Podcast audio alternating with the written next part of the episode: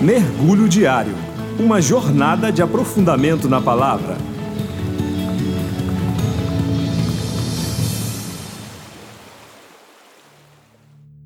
Olá, meu nome é Luiz e hoje vamos mergulhar no texto que se encontra na Carta de Hebreus, no capítulo 7, nos versos 26 a 28, que diz: É de um sumo sacerdote como este que precisávamos, santo, inculpável, puro, separado dos pecadores, exaltado acima dos céus.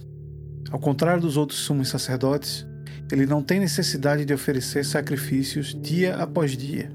Primeiro, por seus próprios pecados e depois pelos pecados do povo. E ele fez isso de uma vez por todas, quando a si mesmo se ofereceu. Pois a lei constitui sumos sacerdotes a homens que têm fraquezas, mas o juramento, que veio depois da lei, constitui o Filho, perfeito para sempre. Meus irmãos, no decorrer de toda a carta endereçada aos Hebreus, vemos o autor constantemente apontando e mostrando ao povo hebreu a superioridade de Jesus e seu sacrifício, em detrimento à lei e os inúteis e repetitivos sacrifícios oferecidos pelos sacerdotes. Se lembrarmos os versos anteriores do capítulo 7, vemos inicialmente a apresentação da figura de Melquisedeque, que aponta para a vinda do verdadeiro sumo sacerdote Jesus. Também foi dito que não é possível encontrar a genealogia de Melquisedeque, tampouco o fim de sua existência, simbolizando a vinda daquele que é o Alfa e o Ômega, que está conosco como sacrifício vivo desde a fundação do mundo. Vimos também que a figura do sacerdote foi instituída pelo próprio Deus para ser um intermediário e intercessor entre o povo e Deus na apresentação de sacrifícios. O texto que lemos anteriormente e introduz nossa reflexão de hoje começa dizendo: É de um sumo sacerdote como este que precisávamos. Santo, inculpável, puro, separado dos pecadores, exaltado acima dos céus. Ao contrário dos outros sumos sacerdotes, ele não tem necessidade de oferecer sacrifícios dia após dia, primeiro por seus próprios pecados e depois pelo pecado do povo. Os sacerdotes gozavam de um acesso imperfeito, visto que precisavam antes sacrificar pelos seus próprios pecados e depois pelos pecados do povo. Eles também precisavam ser perfeitos fisicamente, bem como um animal oferecido em sacrifício.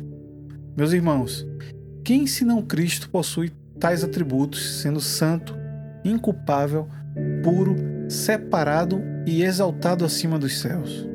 Apenas Jesus, na qualidade de santo e impecável, tem perfeito acesso a Deus Pai e pode nos conduzir à presença dele, comenta o teólogo Champlin.